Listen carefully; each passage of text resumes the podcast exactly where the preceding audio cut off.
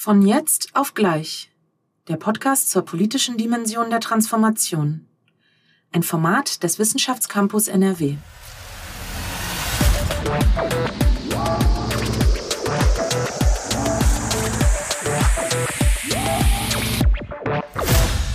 Herzlich willkommen, Folge 5 unseres Podcasts von jetzt auf gleich, ähm, der Vika Podcast. Und ähm, mein Name ist Martin Florak. Mit mir dabei ist wieder heute Janet Gusko. Hallo zusammen.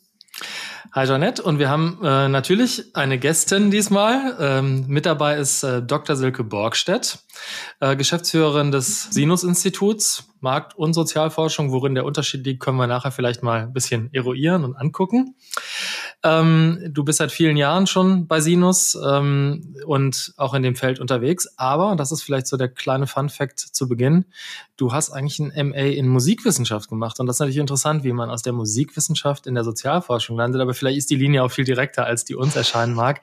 Wir freuen uns jedenfalls sehr, dass du dabei bist. Herzlich willkommen, liebe Selke. Ja, hallo zusammen. Hallo Jeanette, hallo Martin. Ich freue mich sehr ähm, auf das Gespräch jetzt. Und ähm, ja, ich kann noch kurz ein bisschen was äh, dazu sagen, was wir so machen bei Sinus. Ähm, Gibt ja schon über 40 Jahre. Wir sind ein Institut, ähm, was sich mit allem beschäftigt, was Menschen bewegt und natürlich auch mit Ansätzen und Lösungsideen, wie wir sie bewegen können. Das heißt, äh, das geht äh, durch alle Alltagsthemen, die man sich so vorstellen kann. Und das ist eben sowohl für äh, öffentliche Einrichtungen, wie eben auch für Unternehmen, daher auch äh, diese angesprochene Verkettung Markt- und Sozialforschung. Das heißt, das kann um ganz konkrete Produkte gehen, Produktausgestaltungen, aber das kann eben auch um ja, die umfassenden Transformationsprozesse generell gehen. Ja, wie verändern sich Werte bei Menschen? Ja, und die Werte oder auch so die, die Motive, die uns antreiben, die steuern vielleicht auch so ganz kleinteiliges Alltagsverhalten, aber eben auch so die großen Linien. Ja, und äh, deshalb eben auch die, die möglichen äh, ja, in Entwicklungen, Veränderungen, die wir beobachten. Und eigentlich, ich finde auch immer spannend, dieses Wechselspiel. Also Gesellschaft verändert sich. Es gibt bestimmte Trends, die machen was mit den Menschen, aber die Menschen sind ja eigentlich wiederum auch die, die Trends überhaupt äh, setzen und entwickeln. Also dieses Zwischenspiel, das ist eigentlich das, in dem wir uns so bewegen. Und die Musik?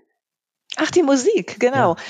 Ja, ja ähm, Musik, also Musikwissenschaft äh, ist das ja. Also eigentlich gibt es dort fast nur Historiker, aber es gibt auch einen kleinen Part von, ich weiß nicht, wie viel es sind, fünf bis zehn Prozent systematische Musikwissenschaft. Da geht es um ähm, alles, was äh, quasi ja, Musik und Mensch dann bewegt, also Musikpsychologie, Musiksoziologie etc. gehört mit dazu. Gut, Ethnologie haben wir auch noch. Und das heißt, mich hat schon immer interessiert, was Musik mit Menschen macht. Habe mich zum Beispiel auch mit äh, Analyse von Konzertpublika beschäftigt, also ähm, Musik sozusagen als kulturelle Zugehörigkeitsentscheidung. Das hat mich sehr mhm. interessiert und beschäftigt, wie man lernt über Musik. Und überhaupt lernt man da super gut analysieren und Dinge von außen anschauen. Und ich war immer sicher, dass man damit alles Mögliche machen kann und jetzt mache ich alles Mögliche. Klingt gut. Alles Mögliche. Ich hake nochmal ein, weil es vielleicht eine Verbindung, die Verbindung ist jetzt nicht zu dem Musikthema, aber nochmal zu Sinus selber. Ähm, ich denke, ein Produkt, was vielleicht einige Hörerinnen und Hörer auch kennen könnten, sind diese Sinus-Milieus, die ihr macht. Und vielleicht stürzen wir uns auch mal auf die, weil Janette hat ja schon gesagt, wir interessieren uns sozusagen für die gesellschaftliche und die politische Seite der Transformation und da ist diese Milieuorientierung natürlich ganz interessant. Ähm, und jetzt könnten wir vielleicht versuchen, das zu erklären, aber du kannst es wahrscheinlich besser, Silke. Kannst du uns einmal kurz sagen, so für einen Einstieg, was ist die Grundidee dieser, dieser Milieus? Wozu dienen sie? Warum ist das sozusagen für euch ein wichtiges und zentrales Produkt, dass es auch namensgebend förmlich geworden ist? Mhm. Also die Sinusmilieus sind ein Gesellschaftsmodell. Ähm, das heißt, sie ergeben ein immer aktuelles äh, Abbild der ja, Gesellschaftskonformation, ja, kann man sozusagen ähm, das beschreiben. Das sind Gruppen Gleichgesinnter. Also vielleicht haben einige auch so eine visuelle Vorstellung von diesen Bubbles, ob sie das Kartoffelgrafik nennen, wie auch immer. Also das heißt, wir versuchen Gesellschaft nicht nur anhand äh, soziodemografischer Faktoren zu beschreiben. Also wir haben ja die soziale Lage als eine Dimension in dem Modell, ne? also sozusagen die Bubbelchen, wenn, wenn man die äh, vor Augen hat, sind diejenigen Milieus, die eben über höheres Einkommen und mehr Bildung verfügen, weiter oben gelagert und äh, die mit geringer ausgeprägten Ressourcen weiter unten. Und auf der anderen Seite bilden wir aber eben auch die Werteachse ab von eher traditionellen Werten. Das heißt, da finden sich dann Gruppen von Menschen, also eben Milieus, die äh, zum Beispiel bei denen wichtig ist, äh, Bescheidenheit, Anstand, sich einpassen in ein System, noch so ein bisschen diese Nachkriegswerte etc. Und das geht dann über ähm, moderne Werte bis hin zu postmodernen, ähm, ja, wo wir eben Milieus finden, die eben sehr stark, äh, ja, auch so ein Werte-Patchwork leben oder eben im Bereich von Adaption und Neuorientierung unterwegs sind. Und ja, also wir arbeiten natürlich mit ganz unterschiedlichen Zielgruppenmodellen und ich habe immer das Gefühl, dass die Sinusmilieus so eine grundlegende ähm, Orientierung nochmal bieten. Das heißt, dass ich darüber nochmal so einen 360-Grad-Blick auf den Menschen habe, dass ich eben nicht nur eine, ähm, was weiß ich, eine, eine Produkttypologie habe, sondern dass ich eben von diesen grundsätzlichen Werten der Menschen ausgehe.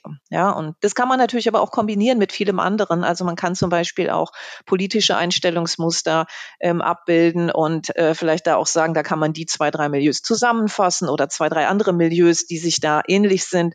Und da gibt es vielleicht andere Allianzen als mit Blick auf ähm, äh, ja, Orientierung am Arbeitsmarkt oder so. Also das heißt, damit kann man entsprechend differenziert auf bestimmte gesellschaftliche Phänomene blicken. Hm. Darf ich noch eine Nachfrage stellen? Ich sehe, Janette zuckt auch, aber haben wir uns denn als Gesellschaft eigentlich sehr verändert über die Jahre? Ich meine, ihr habt ja die Sinusmilieus schon lange. Ne? Mhm. Also wäre ja interessant zu sehen, wie stabil sind die eigentlich? Weil wir reden ja vielfach von Veränderungen, Beschleunigung, mhm. wahlweise mhm. gibt es eine Polarisierung der Gesellschaft. Müsste sich ja mindestens auch in euren Milieus abbilden. Sind die eigentlich relativ ähnlich geblieben, die Kartoffeln, oder hat sich der Acker verändert? Ja, das stimmt. Acker hat sich auch verändert und die Milieus natürlich mhm. auch. Das ist damit ganz interessant. Wir haben im Moment ja so ein quasi schon fast Hype um das Thema Veränderung, aber Veränderung gibt es eigentlich die ganze Zeit und es gab auch immer mal disruptive Veränderungen oder disruptivere, wenn man so will, als zu anderen Zeiten zum Beispiel, äh, wie sich Gesellschaft neu formiert hat nach der Wende zum Beispiel. Ja, also auch ähm, äh, massiv natürlich und wenn man das so über die 40 Jahre im Zeitraffer anschaut, sieht man ähm, so eine Grundtendenz, dass neue Milieus entstehen. Zum Beispiel in den 80er Jahren hatten wir da oben rechts so ein sogenanntes alternatives Milieu, also so aus der Anti-AKW-Bewegung entstanden. Und Teile davon wanderten immer mehr so in den etablierten Mainstream. Das kann man sich immer an der Biografie von Joschka Fischer ganz gut vorstellen. Ja, so ein bisschen vom äh, ja auf der Straße aktiv sein ins äh, politische Establishment. Und so hat sich auch diese Thematik der Nachhaltigkeit so als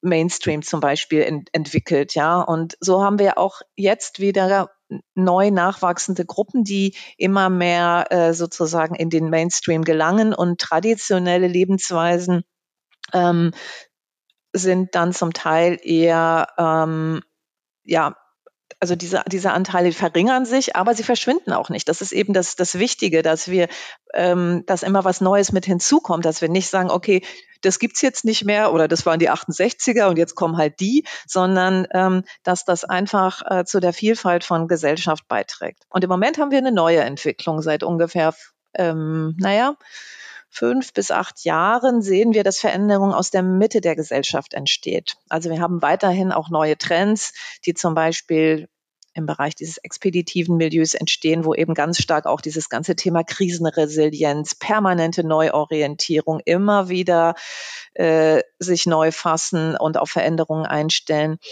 Das gibt es auch, aber wir haben eine ganz deutliche Bewegung in der Mitte, dass diese klassische bürgerliche Mitte ähm, ja ein Stück weit erodiert ist. Ja, das also ich kann da noch kurz einen Satz zu sagen, dass wir eben so einen quasi statusorientierten Teil haben. Bürgerliche Mitte denkt man immer so an die aufstiegsorientierten, so ab 50er, 60er Jahre, die zu Wohlstand gekommen sind und so weiter und sich richtig in der Mitte der Gesellschaft auch so aus dem Selbstbild als äh, Otto Normalbürger etabliert haben.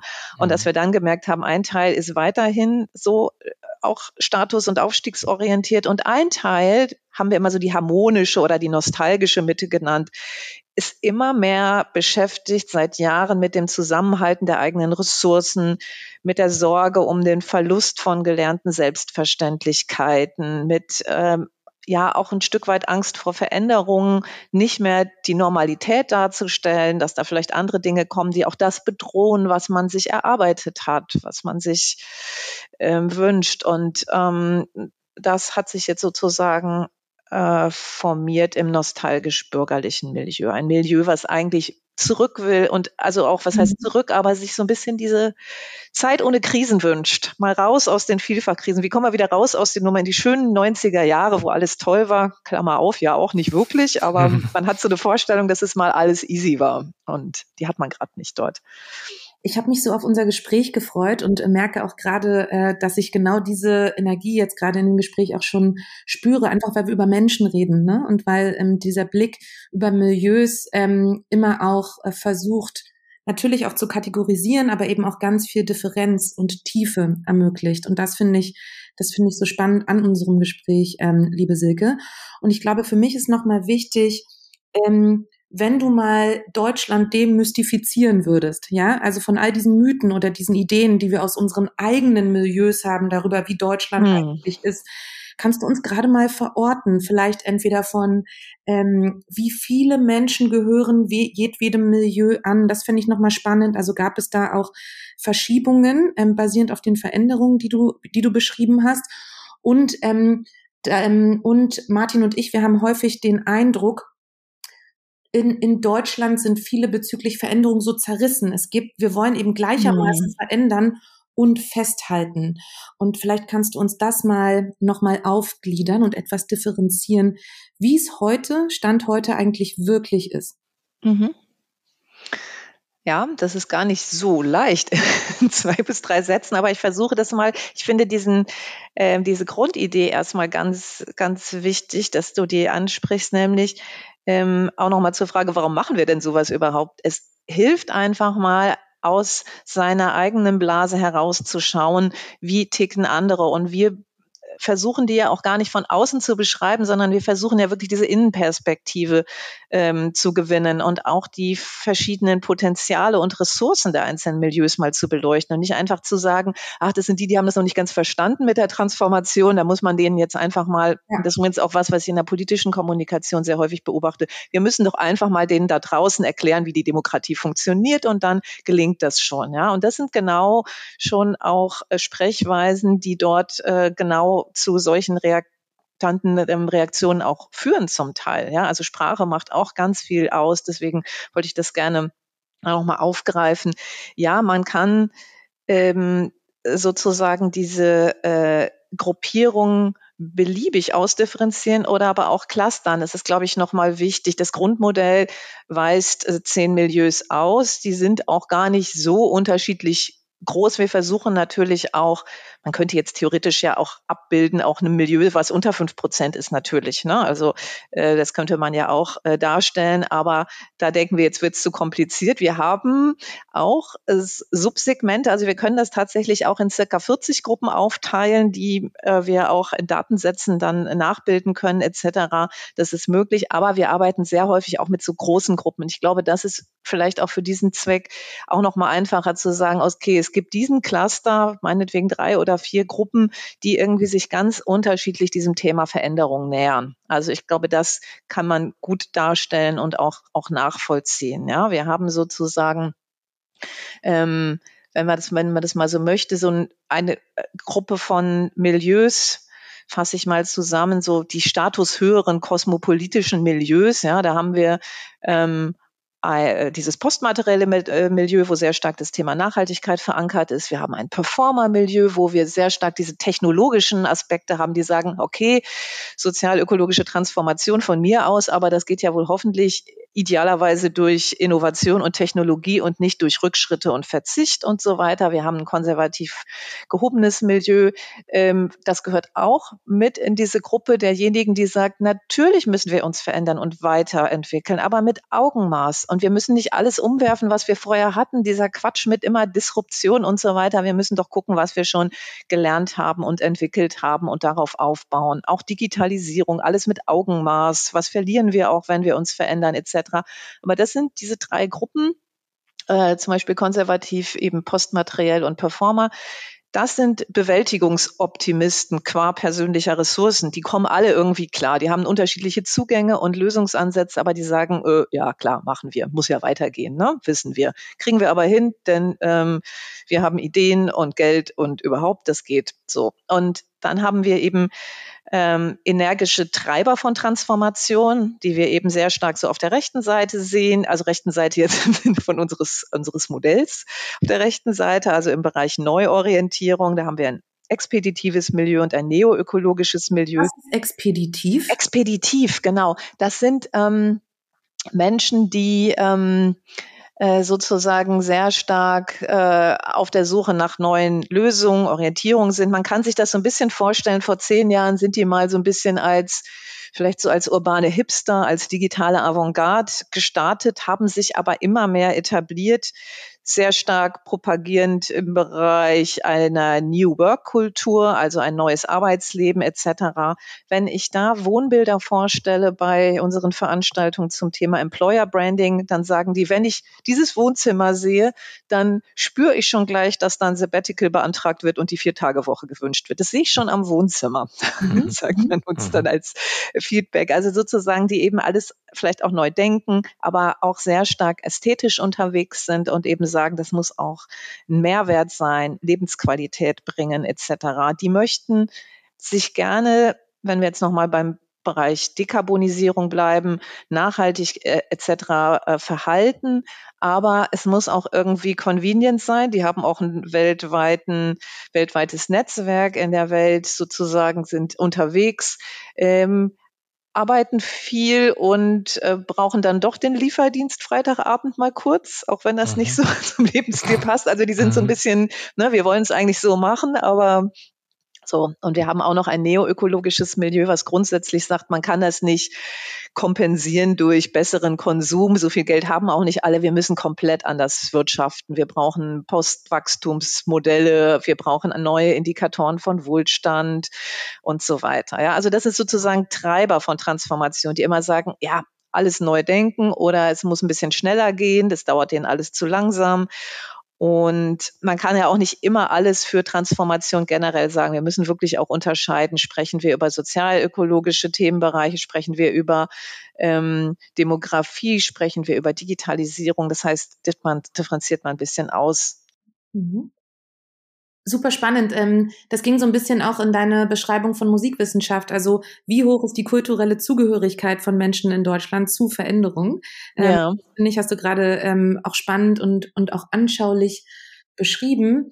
Mm, ich habe den ähm, Eindruck oder was ich mich, was ich mich frage daraus, ne, ähm, ist beispielsweise ähm, äh, die, also als als Reaktion auch auf das, was du gerade sagtest, ähm, was mich umtreibt, sehr, sehr stark und ähm, worüber Martin und ich auch ähm, häufiger sprechen, ist die Frage, ähm, haben wir gerade eine Entwicklung, wo ähm, wir stärker gesellschaftlich und deswegen eben auch milieuübergreifend und wer hat Macht zu sprechen, wem wird zugehört innerhalb dieser Milieus, ähm, sehen wir eigentlich gerade ähm, noch die Debatte und die Aushandlung und den Willen, sich mit der ähm, Bekämpfung des Klimawandels oder der Bekämpfung ähm, der Klimakrise zu beschäftigen, beispielsweise mit den Debatten um 1,5 Grad. Oder ähm, von den Milieus her haben wir eine stärkere äh, Hinwendung zu Klimafolgenbekämpfung, also zu diesem Fokus, ähm, der Klimawandel kommt. Aber es geht eigentlich nur noch darum, wie wir die Klimafolgen für Menschen ähm, ab federn können, also diese ähm, Frage und die Frage der sozialen Gerechtigkeit. Ähm, also bei zunehmender sozialer Ungleichheit wie sollen wir die ineinandergreifenden Transformationen hinsichtlich sozialer Ungleichheit bewerten und angehen. Ähm, Martin, du dazu? Ja. Ja, genau, das passt nochmal ganz gut, weil ich finde, es schlägt nochmal die Brücke zu dem, Silke, was du gesagt hast, zu dieser doppelten Konfiguration auch dieser Milieus, ne? dass sie sich speisen aus einer sozioökonomischen Lage und aus einer äh, Werthaltung. Und ich will jetzt nicht die Frage so sehr ausweiten, aber ich nochmal einen Gedanken einspeisen, der, der vielleicht das, was Jeanette jetzt gesagt hat, nochmal ähm, ergänzt um eine andere Dimension, nämlich die Frage, wer sich eigentlich dazugehörig fühlt. Also was ist eigentlich Identitätsstiften? Fühlen sich die Menschen eigentlich diesen Milieus zugehörig und fühlen sie sich eigentlich richtig erfasst? Mir geistert so im Kopf rum, dass die Begriffe, die wir haben, ne, ja auch eine ähm, Assoziation auslösen. Also fühlen sich die Leute getroffen, fühlen sich auch als Gruppenmitglieder, denn wir haben ja auf der anderen Seite ähm, das Buch von Reckwitz mit seiner Gesellschaft der Individu äh, Singularitäten ist ja ganz interessant, weil es eigentlich so ein bisschen die Gegenthese ist. Also wir haben ganz wenig gruppensoziologische Verbundenheit, wir haben das Erodieren großer Organisationen, ja, Mitgliedschaftsorganisationen geraten unter Druck. Also man will doch lieber individuell unterwegs sein, also singulär. Also ich will doch gar nicht Teil einer Gruppe sein. Inwieweit ist das eigentlich noch konstitutiv? Und Inwieweit ist das vielleicht auch gerade das Problem bei dem, was, was Jeannette äh, thematisiert hat, nämlich, dass wenn ich keine Gruppenzugehörigkeit empfinde, jeder für sich kämpft, aber das ja eine wichtige Grundbedingung auch für politische Wirksamkeit ist, denn das macht ja das Wesen von Politik aus, koalitionsfähig zu sein, sich zusammenzutun, nicht nur für sich selbst zu kämpfen und für seine eigenen individuellen Perspektiven, sondern auch ähm, ja, Kollaboration zu organisieren. Ja, das finde ich, ging mir so gerade durch den Kopf bei dieser Problembeschreibung. Wie sehr erfassen wir mit so einer gruppensoziologischen Betrachtung eigentlich dann das, die Selbstwahrnehmung der Leute, die wir da vor uns haben? Mhm, mhm. Ja, das ist, das sind sehr spannende Fragen. Ähm, also wichtig ist mir, dass man das als ähm, ja, als, als Modell begreift, ja, auch als Denkmodell. Das ist, um sich, um sich die Vielfalt vorstellen zu können. Deswegen eigentlich eben auch, man kann da nochmal reinzoomen, man kann aber auch wieder rauszoomen. Es ist häufig so, dass ähm, man man natürlich auch visuell das Gefühl hat, okay, da wird jetzt irgendjemand in eine Gruppe gesteckt. Ja, also ich meine, wir sehen ja mal sehr stark auch Überlappungstendenzen, die weisen wir ja auch aus. Und es geht auch eher darum, dass andere oder die, die anderen Gruppen auch sichtbar zu machen. Also wenn wir damit arbeiten und eben in bestimmte ähm, Institutionen gehen, dann sagt man, ah, okay, das ja, ja, stimmt, die hatte ich eigentlich noch nie auf dem Schirm, diese Leute, ja. Und das heißt, ja, mhm. zwölf mhm. Prozent der Bevölkerung kann man sich mal mit auseinandersetzen, kann man mhm. sich mal mit unterhalten mhm. und so, ja. Also es ist mhm. natürlich ähm, sehr, sehr modellhaft und wir, für uns ist auch total wichtig, dass wir, und das machen wir auch in unserer Arbeit, dass wir eben nicht einfach nur die einzelnen Gruppen für sich betrachten, sondern gucken, was verbindet die mit denen, die nebenan sind? Was sind die Unterschiede etc. Und zu dem Thema, wie empfinden Menschen das selbst. Ähm, die Begriffe versuchen ja einfach äh, das äh, für uns übergeordnet zu fassen. Das ist natürlich nicht die Selbstbeschreibung. Also natürlich erfassen wir auch gerne die Selbstbeschreibung so. Das ist natürlich auch sehr ähm, sehr schön, aber dann würden auch alle sagen, das ist so wie alle sind Mittel, Mittelschicht in Deutschland, ne? Mhm. fühlen sich, glaube ich, auch an die 90 Prozent zugehörig und so weiter. Und so würden auch alle sagen, naja, so ganz normale Leute sind wir halt. Ne? Jeder findet sich eigentlich ganz normal und hat eine ganz unterschiedliche Vorstellung davon. Und natürlich würden die nicht sagen, ah ja, adaptiv-pragmatische Mitte, das bin so ich. Man hat ja so ein bisschen Wiedererkennungseffekte, aber es ist natürlich auch so, auch rein vom Wahrscheinlichkeits ähm, Modell her, wenn wir das ausweisen in großen Datensätzen, ist es ja so, dass pro Fall eine Milieuwahrscheinlichkeit ausgespuckt wird. Aber in der Realität ist es ja so, dass ich sozusagen ein Ranking der zehn Milieus habe. Das heißt, jemand ist dann äh, 34 Prozent Hedonist und 10 Prozent und so weiter. Ja, und das heißt, wir weisen das die Milieuwahrscheinlichkeit aus, also das dominante Milieu in einer Person. Ne? So, also so passiert es. Und deswegen kann man nicht einfach nur sagen, okay, das bin ich vermutlich. Aber ich bin jenseits von diesem Modell, Modell ganz überzeugt davon, dass sich Menschen weiterhin als äh, Teil von Gruppen sehen, ja. Und das widerspricht auch nicht dem, dass man sagt, ich bin eigentlich individuell und mich kann man nicht da irgendwo mit in eine mhm. Gruppe fassen. Also Menschen sprechen ja auch sehr unterschiedlich darüber. Natürlich ähm, äh, sind sie individuell oder äh, wir haben mehr Möglichkeiten, Individualitäten auszuleben, vermutlich auch in der, in der heutigen Gesellschaft. Aber ähm, dafür wird einfach noch sozusagen zu viel aus dem Wir heraus gesprochen. Das sieht man ja auch an den aktuellen Debatten jetzt zu diesem Thema Konfliktlinien oder Spaltung, was auch immer das ist, dass man sagt, na ja, aber man muss mal schauen, was, was die Bürger, also alle beziehen sich auf die Mehrheit, ja, und jeder meint, er ist jetzt genau die Mehrheit. Also die Mehrheit der Bürger und Bürgerinnen will eigentlich das. Und eine andere Gruppe sagt, na ja, aber wir sind doch eigentlich diejenigen, die am meisten sind und so weiter. Ja, also mhm. also daraus wird ja auch sehr viel ähm, äh, Logik entsprechend be bezogen. Naja, und sonst ist die Mehrheit wahlweise auch schweigend, weil wenn sie mhm. nichts sagt, dann kann ich sie konstruieren. Ne? Ich finde es dockt nochmal bei dem an, was du eben auch gemeint hast, zu der Frage nicht nur, wie darüber gesprochen wird, sondern wie man auch von sich selber spricht. Also welche Begriffe verwende ich, was sind Selbstzuschreibungen und wie verpacke ich vielleicht auch unsere kognitive Dissonanz, die wir alle mitbringen, ne? um uns gewissermaßen selber zu rationalisieren und uns das auch homogener erscheinen zu lassen. Ja, aber noch ein Punkt dazu, was glaube ich mhm. wirklich noch wichtig ist, dass dieses Thema ähm, miteinander statt übereinander sprechen für fast alle Milieus gerade wahnsinnig wichtig ist. Das fällt richtig auf. Das haben wir vorher nie so gehabt. Da hat jeder gesagt, na ja, wir hatten ja sogar Jugendstudien, da ging es immer um die ganzen Szenen. Ja, keiner will mehr über die Jugendszenen so richtig sprechen oder debattieren, sondern es, es geht eher darum, Gemeinsamkeiten zu finden und zu suchen. Und das ist auch gerade ein ganz großer Kritikpunkt aus diesem nostalgisch-bürgerlichen Milieu. Wenn man sich mal anschaut, was erwarten die und was wollen die? Die haben halt so eine hohe Sensibilität für gestörte Gleichgewichte und sagen, naja, man, man spricht nicht mehr damit miteinander. Äh, und ich kann eigentlich auch gar nichts mehr sagen. Meine Sprache ist falsch. Ja, also sozusagen, die ist offenbar nicht korrekt an vielen Stellen. Ich bin verunsichert, weiß nicht, was ich sagen soll. Und ich bin irgendwie raus aus dem Diskurs, äh, weil jetzt irgendwie anders gesprochen wird. Ja, und ähm, das finde ich ein äh, total wichtiges Thema. Ja, und andere wiederum verstehen gar nicht, wo jetzt das Problem ist. Also warum mir man nicht, jetzt nicht einfach äh, die gleiche Vorstellung von Lebensqualität hat und Transformation vorantreibt. Ja, auch dort ist ganz viel Sensibilität nötig und häufig ist es im Moment so ein bisschen aus einer Richtung. Eine Gruppe meint irgendwie zu wissen, wo es lang geht oder vielleicht mehrere in unterschiedlicher Art und Weise und ähm, andere haben das aber auch. Also mal ein Beispiel aus dem also noch ein Satz dazu. Ähm, wir hatten jetzt Fokusgruppen auch mit ähm, Menschen in prekären Milieus, die können ja, sie sagen auch, ja, Transformation gibt's jetzt und Wandel. Transformation mache ich seit 20 Jahren, sagte der eine. Ja, ich muss, also wie viele Jobs ich schon hatte, das können Sie sich gar nicht vorstellen. Ja, ich mache eigentlich bin permanent in Transformation und jetzt wollen die mir irgendwie erzählen, ja, ihr müsst euch verändern und anpassen. Die haben sich doch ihr ganzes Leben nicht verändert. Die haben eine lineare Karriere gemacht und einen linearen Bildungsweg und wollen mir was von Veränderungen erzählen und disruptiven Transformationen, ja.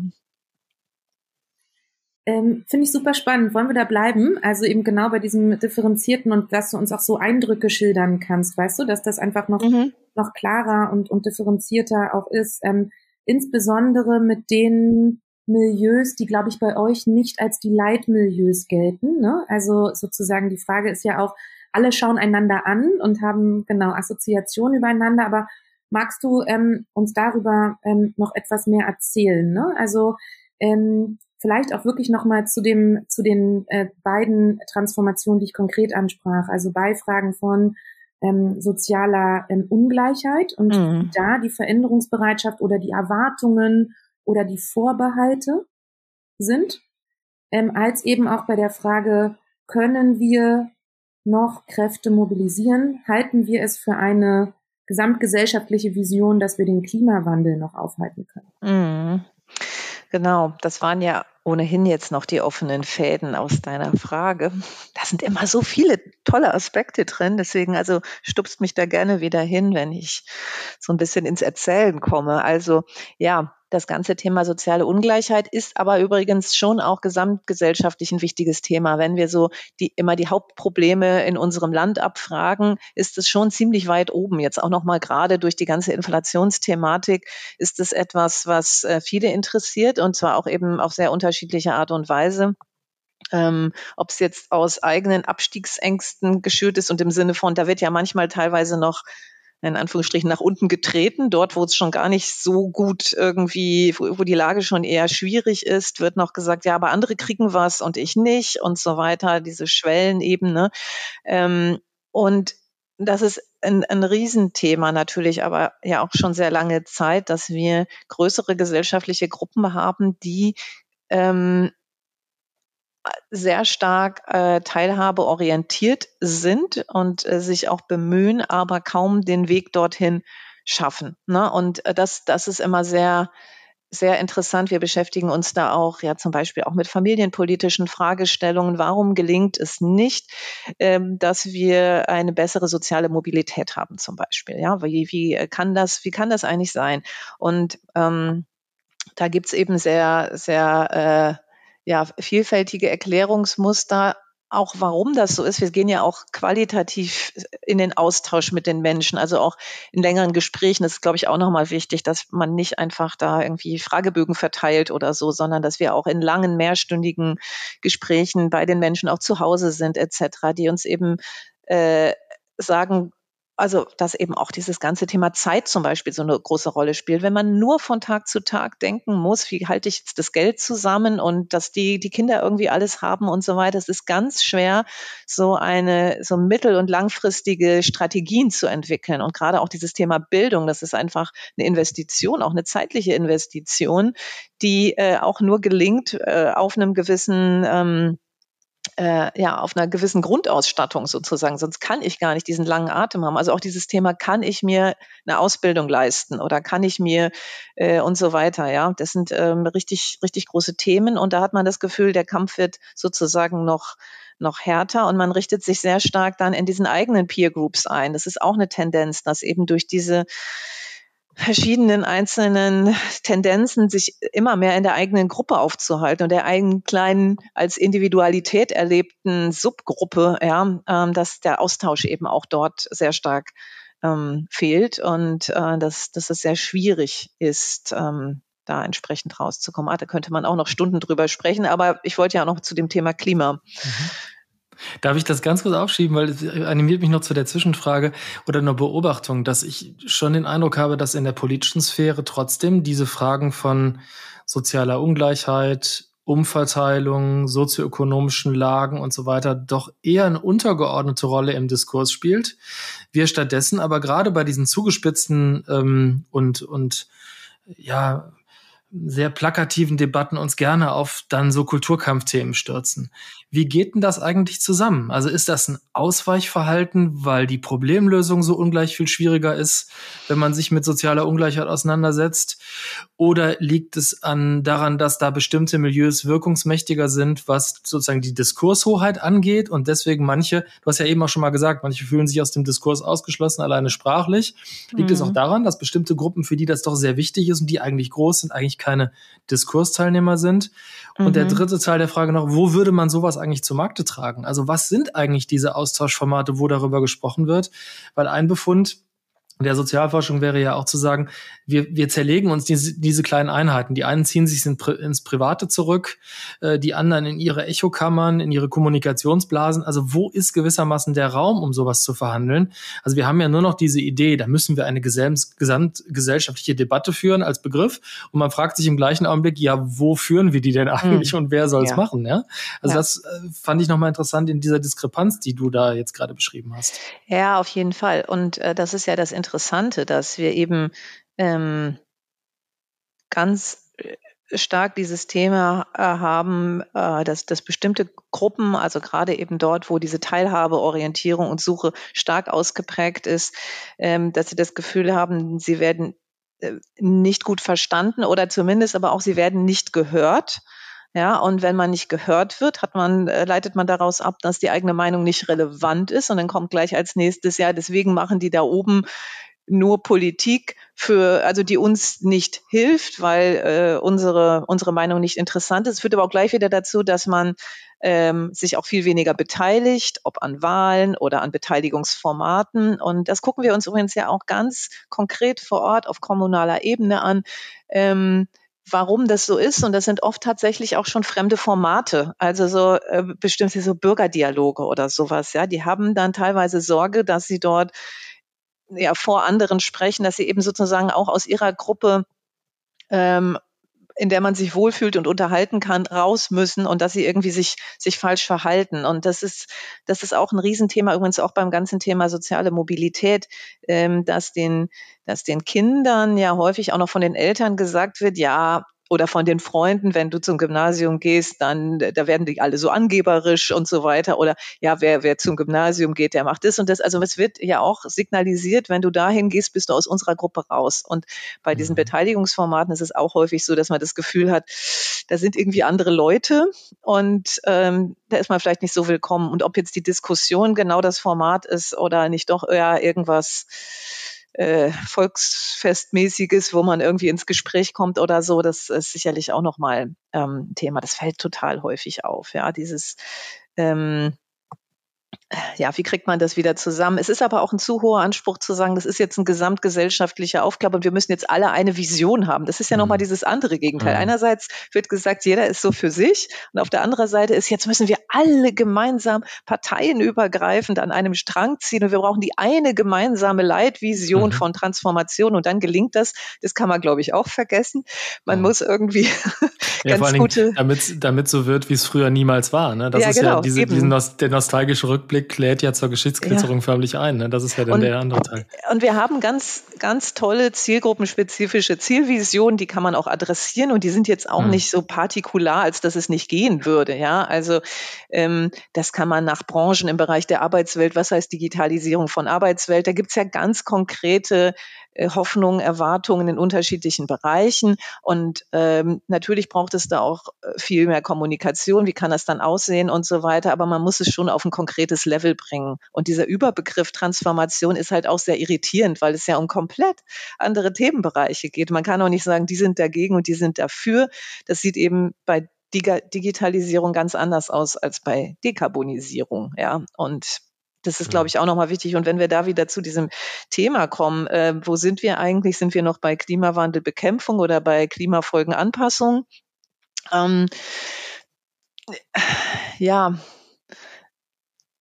auch nicht, nicht ganz leicht. Also wenn man das sozusagen, es ist ja sozusagen auch eine, ähm, eine, ja, so eine kontinuierliche Dimension. Ja, es ist ja weniger so ein, machen wir noch das oder machen wir noch das, weil ähm, natürlich gehörte auch immer schon Klimafolgenanpassung auch ein Stück weit dazu. Aber es ist sicherlich ähm, im Moment gerade ein sehr kritischer Punkt, was diese gemeinsame Vision von, naja, stoppen, Klimawandel stoppen angeht. Da muss, müssen wir wirklich auch sagen, da haben wir äh, 2021 auch in den ganzen Postwahlanalysen gesehen, äh, das haben wir mal überschrieben mit, ähm, äh, die, die Mehrheit denkt grün und zwar parteienübergreifend. Also fast mhm. jede, bei jeder äh, Parteipräferenz, also vielleicht jetzt ähm, weniger stark äh, bei, bei AfD, auch etwas weniger stark bei FDP, aber so dieses so ein grünes Mindset, so grundlegend in irgendeiner Form oder grün Light, das haben wir durchgehend gesehen. Und wir haben im Moment Gruppen, die sagen, entweder kann ich mir nicht leisten, wäre toll, aber für mich wird's teuer oder beziehungsweise mein Job fällt weg oder ich weiß nicht, was passiert. Also auch gerade diese Unsicherheit. Ich weiß, da kommt was und ich weiß nicht, ob ich zu den Gewinnern oder zu den Verlierern gehören werde. Und ich weiß noch nicht mal, was ich tun muss, damit ich zur Gewinnerseite gehöre. Also, na, Stichwort, mhm. welche Ausbildung soll ich denn jetzt machen und mhm. investiere ich in Wärmepumpen oder nicht oder was auch immer. Und aber wir haben eben auch diese moderne Mitte, die am Anfang 2021 gesagt hat, cool, da machen wir mit äh, auch unabhängig von der Parteipräferenz, aber so ein bisschen Modernisierung, so ein bisschen mehr partnerschaftliche Vereinbarkeit wäre super oder vielleicht ja auch toll, dass wir mal eine Außenministerin haben, unabhängig davon, was genau da jetzt die Agenda ist und so weiter. Und die hängen jetzt total fest irgendwo zwischen Finanzierungszusage abgelehnt fürs Eigenheim, kriege ich irgendwie nicht. Äh, alles ganz schön teuer geworden. Ich kann gar nicht so biologisch einkaufen, wie ich das auch gerne machen würde. Und nächste Woche wieder Kita zu wegen Personalmangel. Also bin ich wieder diejenige, die zu Hause bleibt. Also das heißt, vieles von dem, was Sie sich so als Zielbild gewünscht haben, können Sie im Moment in Ihrem Alltag nicht sehen und nicht einlösen. Und das ist ein ganz wichtiger Kipppunkt, wenn wir diese moderne, offene Mitte, die sehr parteienübergreifend übrigens gemischt ist. Ne? Da wird sehr viel Unterschiedliches gewählt, also so das ganze demokratische Spektrum. Ähm, und wenn man die verliert, weil die sagen, nee, also das halte ich doch lieber fest. Und wir sehen im Moment solche Entwicklungen ein Stück weit. Dann ist echt ein schwieriger Punkt. Ja. Dann wird's eng, scheint. Dann wird's eng. Dann wird's ja. eng. Ähm, vielleicht eine Nachfrage noch dazu, weil genau eure Forschung versucht ja auch Ansatzpunkte zu identifizieren für politisches Handeln. Ähm, also für eben genau die Frage, wie müssten denn die notwendigen Veränderungen, die wir als Gesellschaft machen müssen, wie müssten die ausgestaltet sein?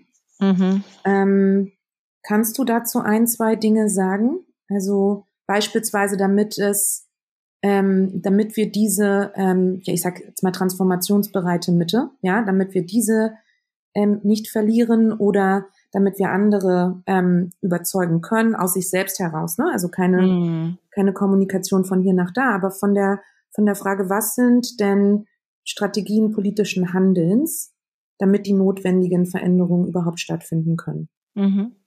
Die sind natürlich ein bisschen unterschiedlich, je nach Gruppe, wie du schon angesprochen hast. Also wenn wir nur mal kurz bei der jungen Mitte bleiben, das sind halt so ähm, äh, Checklisten, ähm, Mentoren, Liebhaber und Liebhaberinnen. Also so ein bisschen, wie ist der Plan? Ich bin bereit zu investieren. Ich, für mich ist auch total okay, wenn es die nächsten zehn Jahre ein bisschen krass wird, aber wenn ich auf dem richtigen Weg bin, also so ein bisschen diese, diese Agenda aufmalen, also diese positiven Zielvisionen sind es dort ähm, sehr stark. Ähm, bei diesen nostalgisch-bürgerlichen geht es tatsächlich darum, mit anderen ins Gespräch kommen können. Die muss man wieder reinholen. Das sind ja häufig Leute, die äh, ganz stark in Vereinen äh, organisiert sind, auch eher, auch jahrelang äh, eher schon karitativ unterwegs waren und viel gemacht haben, auch übrigens äh, in der äh, Flüchtlingshilfe und so weiter aktiv waren und die jetzt ganz stark ähm, in Richtung rechtspopulistischer Versprechungen wandern. Ja, das ist ganz wichtig, die da entsprechend mit, mit reinzuholen. Ähm, wir sehen auch ganz stark, dass bei den Menschen eher so dieses Gefühl ist, dass es so eine Transformation ist so top-down. Da gibt es so technische Lösungen und es gibt Entlastungen und Förderungen und so weiter. Aber es ist wenig dieses Bottom-up aus dem lokalen Umfeld. Also was kann in meinem eigenen Bereich eigentlich entstehen, ob es jetzt eine klimaneutrale Kommune ist oder irgendwas Gemeinschaftliches vor Ort. Wir sehen nämlich häufig, dass es vor Ort an vielen Stellen ja gar nicht so schlimm ist, in Anführungsstrichen, wie das manchmal medial auch so aufgezeichnet wird. Ja, in, in, wir haben ja sehr unterschiedlich äh, agierende Regionen. Und ähm, also es sind verschiedene Dinge. Es ist eben sind kommunikative ähm, Aspekte mit diesen Zielvisionen, aber auch diese Mitnahmeeffekte. Eine bestimmte Gruppe mal aktivieren, andere mitzunehmen. Nicht immer nur, man kann nicht jede Gruppe direkt erreichen, aber eine moderne Mitte nimmt eine nostalgische Mitte mit. Ja, das sind Vorbilder für die. Das heißt, ich kann manchmal auch gucken, welche Gruppe aktiviere ich dann etwas mehr was zu tun, damit die auch andere mit reinholt und mitnimmt. Ne? Mhm. So ganz langsam, so mit Blick auf die Uhr sind wir schon fast in der Schlusskurve, aber ich habe jetzt gerade noch mal, weil du den Begriff der Mitte noch mal auch gespielt hast, gerade noch mal eine Frage zu den zu den ausfransenden Ecken der Gesellschaft. Das fände ich, sollten wir zumindest noch streifen, denn zwei Dinge gehen mir im Kopf rum. Wir reden ja viel über die Mitte. Gerade gibt es die neue Mitte-Studie, die die Ebert-Stiftung mhm. ja auch äh, sagen, beauftragt und die eigentlich so ein bisschen zu dem Punkt kommt, dass wir haben insbesondere einen starken Zuwachs bei denen, von denen man annehmen kann, sie haben ein wirklich verfestigtes rechtsextremes Weltbild. So haben das die Autorinnen und der Autoren der Studie da äh, präsentiert, also dass der Extremismus sozusagen zuwächst. Und Trotzdem erleben wir auf der anderen Seite das, nochmal in eine ganz andere Richtung geguckt. Von der Adenauer Stiftung gab es vor ein paar Jahren mal eine Studie zum Thema Lebensstile, wo zum Beispiel dieses Nachhaltigkeitsthema unheimlich stark eingesickert war. Also das war so als Benchmark für ganz viele Milieus inzwischen treibend. Also bürgerlich tauchte gar nicht mehr so dominant auf Nachhaltigkeit, ja. war eigentlich der Zentralbegriff. Also die Dinge laufen eigentlich parallel. Ne? Also wir haben eine, eine gewisse Mitte-Konfiguration, die wir auch noch beschreiben können, die du ja auch jetzt super beschrieben hast, zwar in der inneren Segmentierung, aber trotzdem haben wir noch eine Vorstellung davon, was diese Mitte sein könnte in ihrer Ausprägung. Und auf der anderen Seite diese extremistischen Ausfranse-Tendenzen. Geht das mhm. auch bruchlos miteinander einher? Sind das irgendwie verkoppelte Trends? Bedingt das eine das andere? Da würde mich nochmal deine Einschätzung interessieren. Mhm. Ähm, in der Tat hängt das ein Stück weit äh, zusammen. Also es gibt, wir haben natürlich die, diese Gleichzeitigkeit von, von verschiedenen Dingen. Also ja, Nachhaltigkeit ist ein Mainstream geworden, der sich sehr unterschiedlich in den Lebenswelten ausgeprägt hat. Und gleichzeitig beobachten wir, das ist aber jetzt wirklich eine Entwicklung in den letzten zwei bis drei Jahren, ähm, diese Tendenz, sagen wir mal so, ich finde es teilweise äh, schwierig. Ich weiß, das sind etablierte Skalen, Rechtsextremismus-Skala, Re äh, Rechtspopulismus-Skalen. Äh, wir haben die Batterie der Verschwörungserzählungen etc. Wir fragen das ja auch alles ab. Und wir sehen, ähm, äh, wir sehen auch Veränderungen, wobei es die auch die letzten 10, äh, 20 Jahre immer ge äh, gegeben hat. Es gab immer in etwas unsicheren Zeiten äh, Zunahmen dieser, dieser Tendenzen. Ja, das ist nämlich einfach eine Suche nach äh, einfachen Lösungen, wenn es einem zu kompliziert wird, wenn ich es jetzt mal ganz brachial zusammenfasse.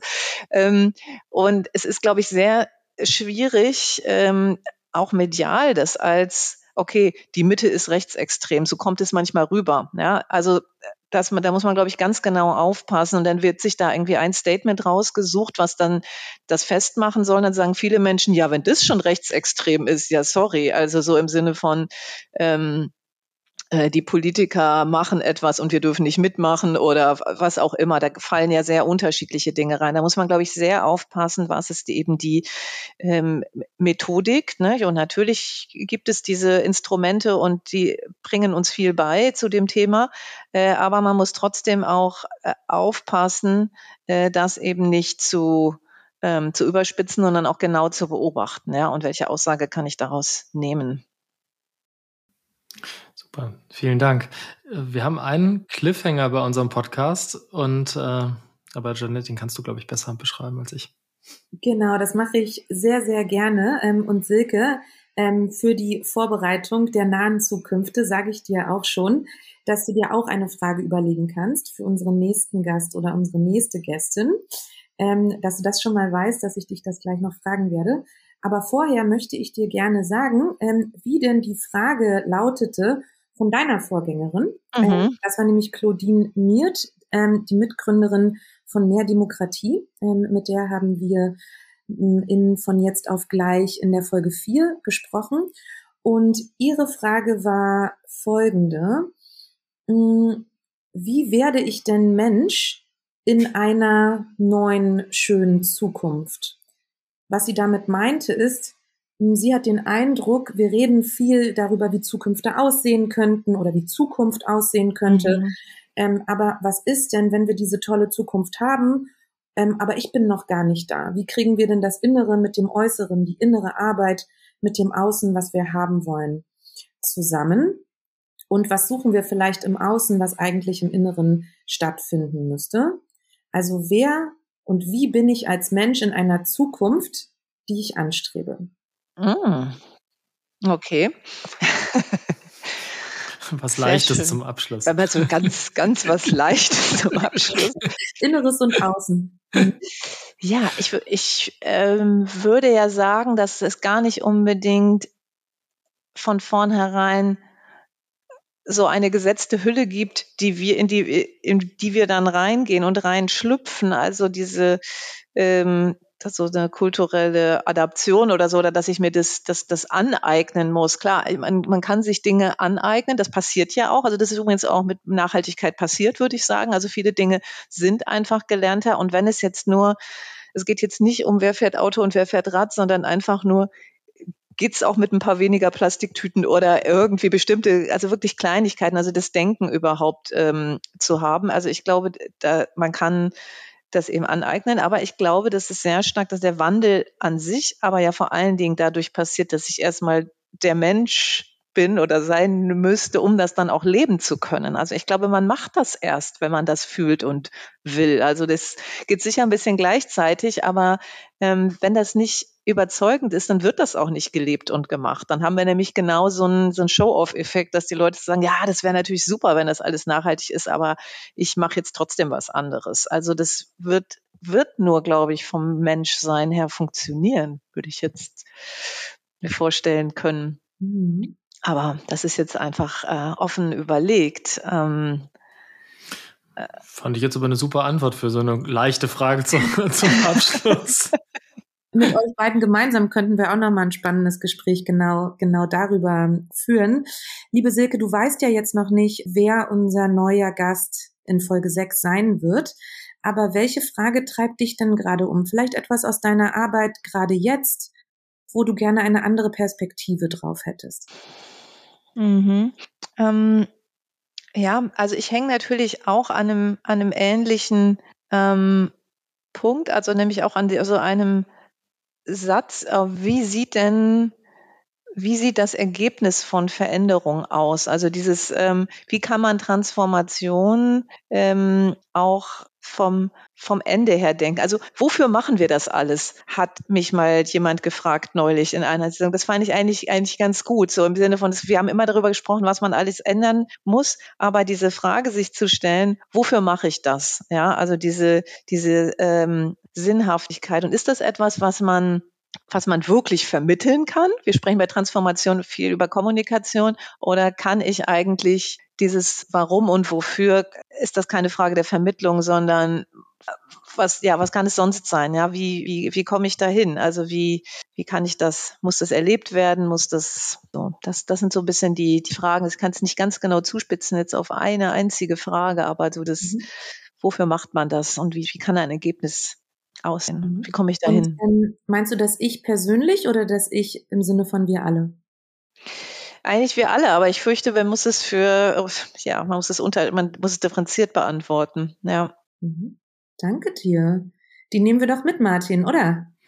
Unbedingt. Wofür wir das hier machen, habe ich jetzt irgendwie implizit schon beantwortet für mich, nämlich äh, für solche Gedanken und Gespräche. Insofern zum Abschluss würde ich sagen, tausend Dank an dich, Silke, für dein Mitmachen, für die Zeit, für die Anregungen, Überlegungen. Gerne. Und ich glaube, klar ist geworden, dass der Podcast jetzt ein bisschen kurz ist, um das weiterzudenken. Also wir nehmen deine Frage mit, spielen wir weiter und das Weiterdenken machen wir in anderen Formaten. Für heute vielen lieben Dank an dich. Sehr, sehr gerne. Hat super viel Spaß gemacht. Ja, ganz toll. Danke euch. Auch von meiner Seite vielen Dank für das Gespräch und die Denkanstöße und ja, das gemeinsam laut nachdenken. Das war eine echte Wonne. Vielen Dank, liebe Silke.